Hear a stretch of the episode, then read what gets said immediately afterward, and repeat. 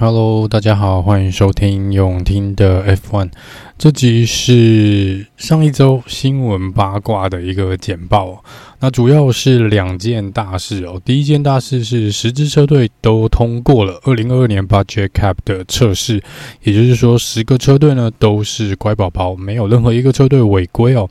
那在这个部分呢，坦白说，个人有一点点的意外，呃，因为在大概两三个月前啊，是有人传说是有三支车队呢是超过 Budget Cap，然后他们说是 Aston Martin、Mercedes 跟红牛吧，那结果出来呢，发现嘿，大家都没有超过，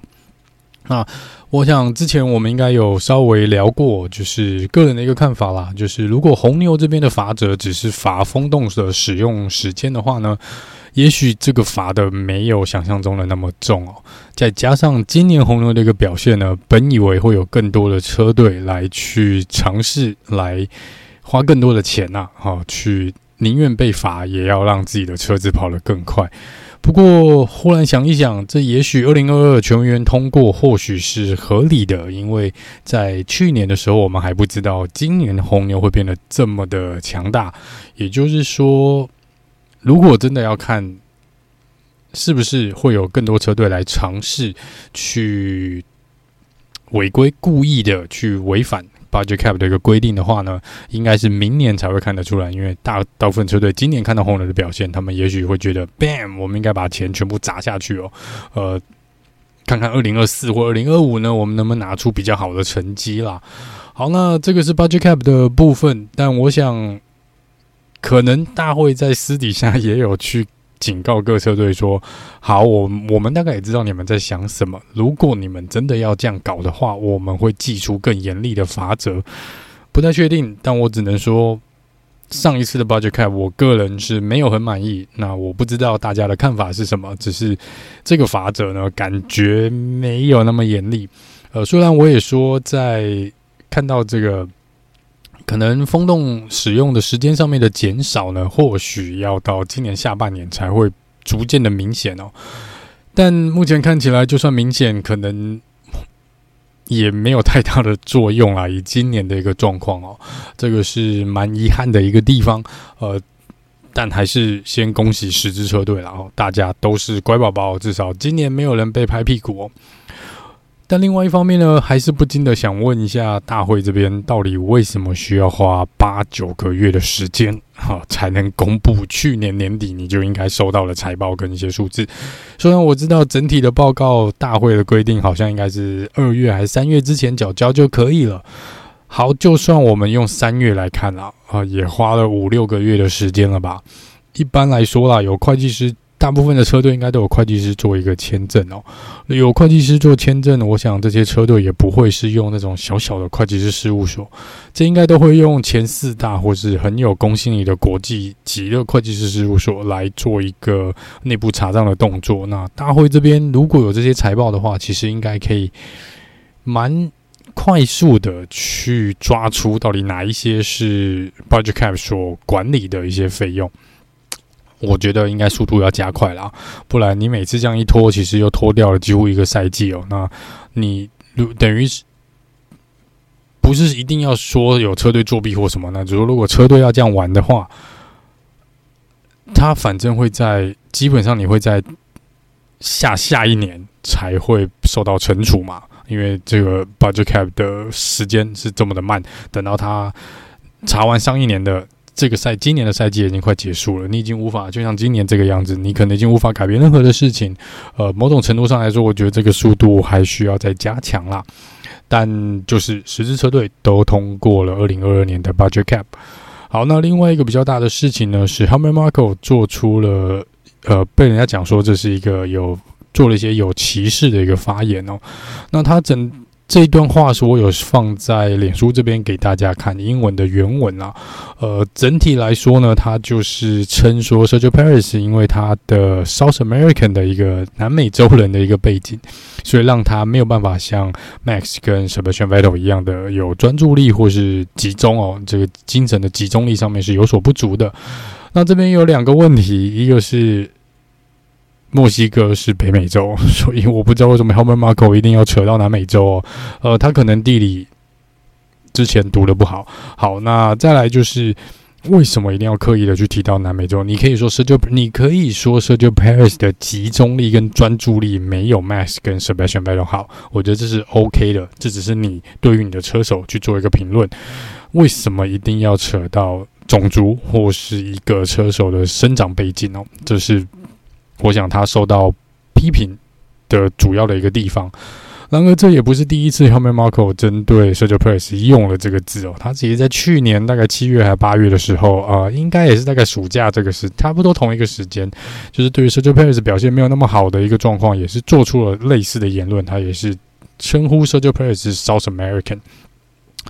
我不太确定是不是他就认为 Mexico 就是在南美洲啊？也许有很多人真的也觉得 Sergio 呃这个。墨西哥就是在南美洲，因为在美国的下面。如果美国是北美，那墨西哥应该是南美。好啦，但是我觉得这个部分就有点，真的就是带了一点点歧视。哈，你可以去想象，呃，你特别去针对一个人的种族去来做一个比，跟另外一个种族或是成长。背景的人来做一个比较，尤其他这边比得蛮清楚的。而更糟糕的事情是，他在隔天被记者又问到同样的事情，问他记者问他说：“你是不是要针对这件事情做澄清哦？你是不是在这边？诶、有人说你有点歧视，你要不要跟 Sergio Perez 道歉？”他说他没有在歧视，他又再一次的强调，他只是要强调南美洲人 （South American） is not as focused as，比如说他说。呃，for example, Dutch，啊、呃，这个荷兰人，呃，这这个可能就是之后让整个事情真的烧起来的一段回应哦，因为他除了没有认错以外呢，他再次强调，一个种族比不上另外一个种族，啊、呃，或者一个国家的或者一个区域的成长的人，生长背景在那个区域生长，有那个区域生长背景的人在那边长大的人，就是比不上在另外一个地方长大的人。哎呀，这是开有点就是开地图炮，然后炮轰了全部在那边生长的人。然后就是你就是拿，比如说你就拿我们台湾去跟美国人做比较，就是我们你就可以说哦，我们先天性就认为台湾的生长背景就是会输给美国人，在各方面专注力也好，体能也好，就是在做这项体育活动或者做一件事情，我们这个地方出生的就是输给另外一个。A 地方出生的人就是输给 B 地方出生的人哦。那我想在他的可能刻板印象里面，他就是认为 A 就是逊于 B，A 就是没有 B 好。好，你要说这是他的一个个人的一个观念也好，或是个人的看法，但你把它讲出来，又是指名道姓的讲了 Sergio Paris，然后又把它联动到一个某一个区域，或是某一个种族，或是某一个地方的。成长背景，然后你要说他就是比不上另外一批人，嗯，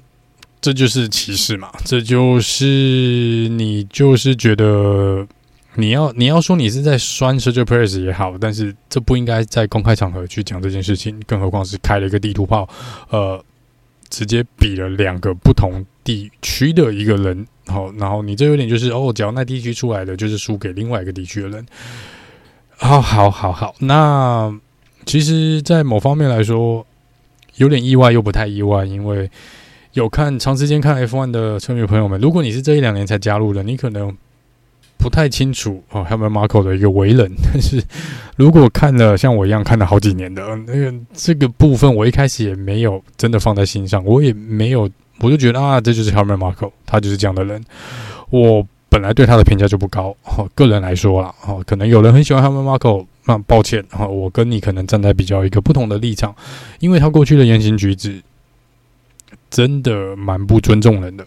呃，在长时间的一个状况底下，尤其他对于车手的批评，其实蛮多时候是不留情面的。呃，甚至于公开讲，我都觉得像他对 Nikki 瑞讲的那些公开发言，其实没有必要。你如果他的表现不好，其实大家都看在眼里。你不需要在落井下石，或是在背后再捅他一刀，哦，或是等你已经把他开除掉了，再来酸说哦，他就做的不好。我当时根本不知道为什么要雇佣这个车手。在过去，他只要他的车手旗下的车手，红牛旗下的车手啊，表现不好的话，他其实都蛮酸的，都会有一些蛮有攻击性的一些发言。Alex Albon、Pierre Gasly、Brendan Hartley、Daniel Kvyat 都被他批评过，呃，这个当时也都被他换掉过。那在这个部分，一直以来我都觉得这不是一个好的管理模式，这不是一个，嗯，怎么讲？去去，这不是一个去对待你培养出来的呃整个红牛体系培养出来年轻车手的一个方式。也因为这样子，我我个人之前有聊过，是因为这样子，红牛错失了多少，或是扼杀了、抹杀了多少。可能很有潜力的新人，不是每个新人都可以像 Alex 小榜啊，被红牛抛弃之后，他转到其他地方，然后又再爬起来。也不是每个人会像 Gasly 这样子，可以转到其他车队再爬起来。很多车手就这样子离开了赛车界，或是就没有了，就是离开 F1 之后就没有了。所以这个是我个人比较不喜欢红牛。这个环境的一个地方，每个车队有每个车队的一个文化，每个车队有每个车队管理方式。但真的要公开的来讲，呃，批评自己的车手，我想红牛应该是业界 F1 里面应该是数一数二的，不是第一，大概也是第二。呃，我个人这边当然不是很欣赏这种。管理方式或是这种发言的方式啦，但是因为 Helmut Marko 从以前到现在，呃，可能过去他从加入 F1 到现在的发言一直都是保持大概这个方向啊，嗯、所以可能蛮多人也习惯了，就会觉得啊，反正他是 Helmut Marko，他就是一个老人，他就是一个有偏见的老人啊，所以没有特别的去攻击他，但是。话又说回来，如果站在同一个标准下面，那他们之前红牛的车手这个 Yuri Vips 吧，在网络上玩游戏的时候，直播的时候，只不过说了一些可能有一些歧视的话语，被你们怎么样的对待，马上把他拿下来，马上禁赛，然后马上说哦，我们会处理，马上让他 suspended，然后直接，甚至于一度可能会丢掉所有的赞助。那我们再看看另外一位前车手 Nelson pike 可能是呃，现在也许会是 Max 未来的岳父大人。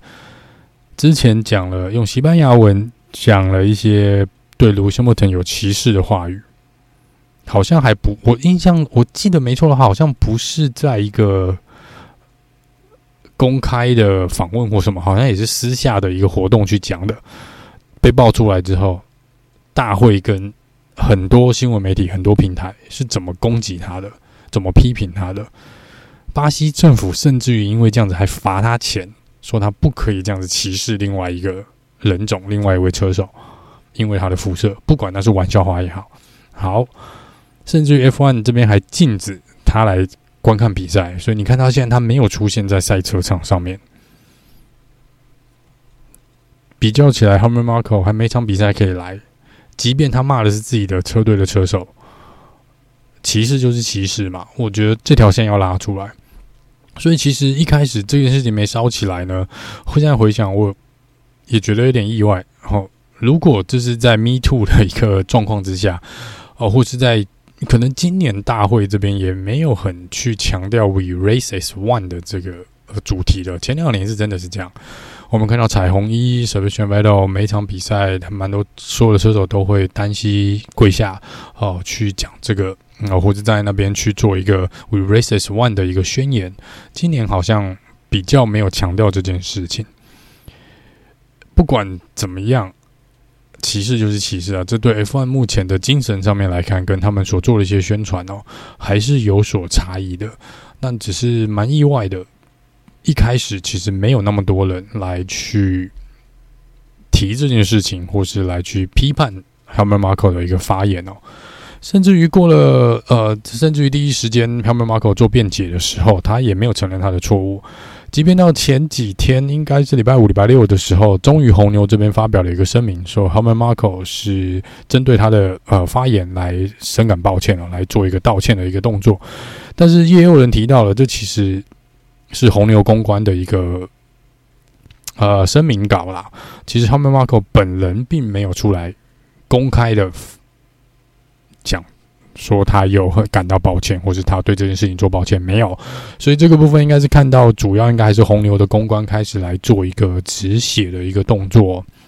因为网络上连自己他们的可能粉粉砖啊，就旁边的一些红牛的粉砖哦，这甚至于一些这个网络上一些主播都开始关注这件事情，也认为即便是红牛的一个相关体系的一些社群媒体哦，网络平台也好。都觉得 Helmut Marko 这个是不当的发言哦，呃，不管你喜不喜欢 Sergio Perez，不管他在红牛的表现好不好，Helmut Marko 理当都不应该做这些发言。虽然说过去他也不是第一次做类似的发言了，去年就讲过了，但是还是一样啦。呃，既然被讲出来了，我觉得就道歉嘛。但是站在红牛 F1 的角度，车 F1 车队的角度，其实也蛮。他们的处境也蛮尴尬的，因为他们 Margo 其实不是车队的老板，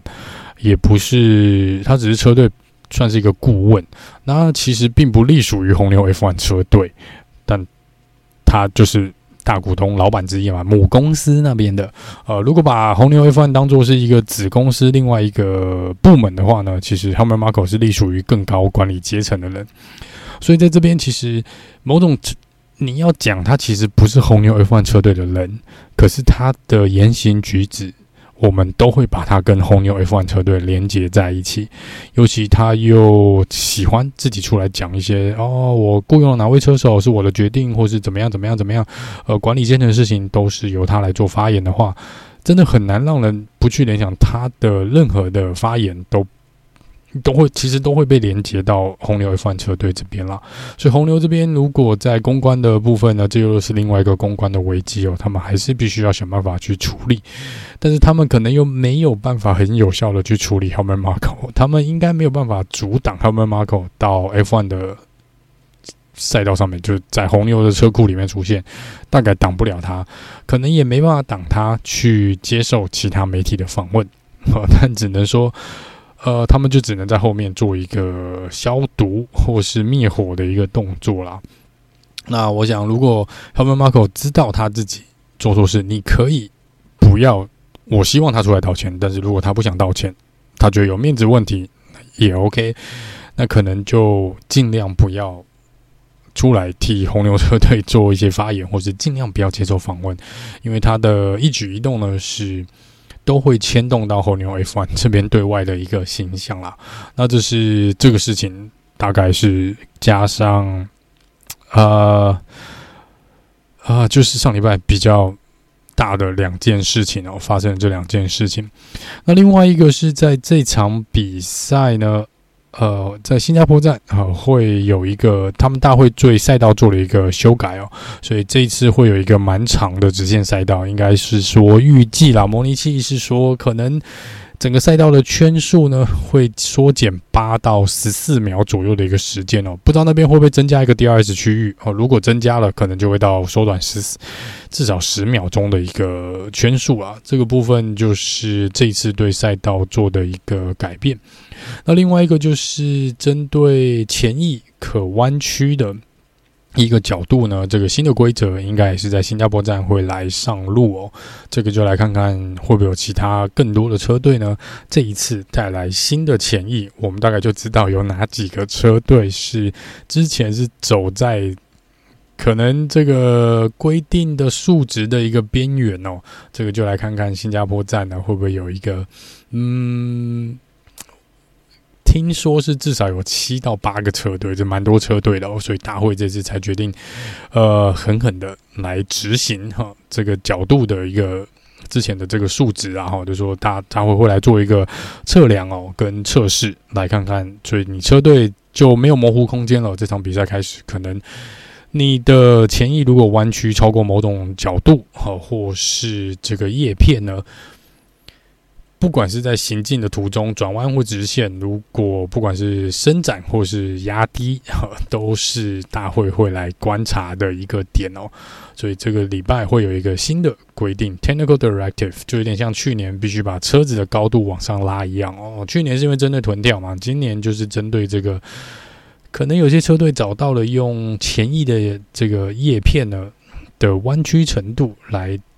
做一些空气力学的一些优势，然后这个不确定差距到底会不会到那么大，但是大会就是不喜欢有人抓漏洞，既然有人发现了，那我们就要来弥补这个漏洞了。那另外一个是关于车手市场的部分呢，跟大家稍微更新一下目前车手市场的一个状况。红牛这边应该是蛮确定是 Max Verstappen 跟 Sergio Perez，虽然 Sergio Perez 这边的传闻还是不少哦，但至少目前台面上台面上是确定是 Max 跟 Sergio Perez。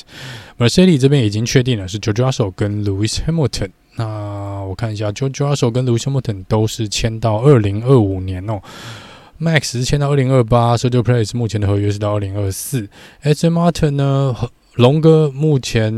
因为之前应该传闻是二加一啦，所以明年应该是他的第二年。那 Lanestore 看起来也是会留在 Aston Martin。那 Lanestore 这边就没有一个合约的一个期限了。再来是红军这边，目前还是 s h a r l e r 克跟 Carlos i n 两个都是到二零二四年。McLaren Lando Norris 到二零二五。啊，Oscar p i e r 也是到明年年底，二零二四年哦。Alpine 也目前确定是两位车，两位法国车手 Esteban Ocon 跟 Pierre Gasly。Has 车队在上一场比赛之前也确认了 Kevin Magnussen 跟 Nico Hulkenberg 两个都会留在车队哦，不过没有说他们签了多久，应该就是签到二零二四年年底啦，一年一签。再来是剩下三个车队哦，Williams、Alfa Romeo 跟 AlphaTauri 都还是有空缺的。那 Williams 这边。据传闻，已经跟 Alex 小榜签了多年的合约，所以目前就是 Logan Sargent 的位置不太确定会不会还是 Logan Sargent。Alfa Romeo 已经确定跟 b o t a s 签了多年的合约，所以周冠宇这边还没有做确定。AlphaTauri 两位车手都还没有做确定哦，所以小雪跟 Daniel Ricardo 目前都还没有确定的一个状况，这是目前车手市场的一个部分啦。那 Daniel Ricardo 看起来呢，他在上个礼拜其实有在他的 IG 上面贴出他手术后的一个疤痕，然后看起来真的蛮痛的哦，那个疤痕是蛮大的，在他的这个左手哦，左手应该是左手，这个他是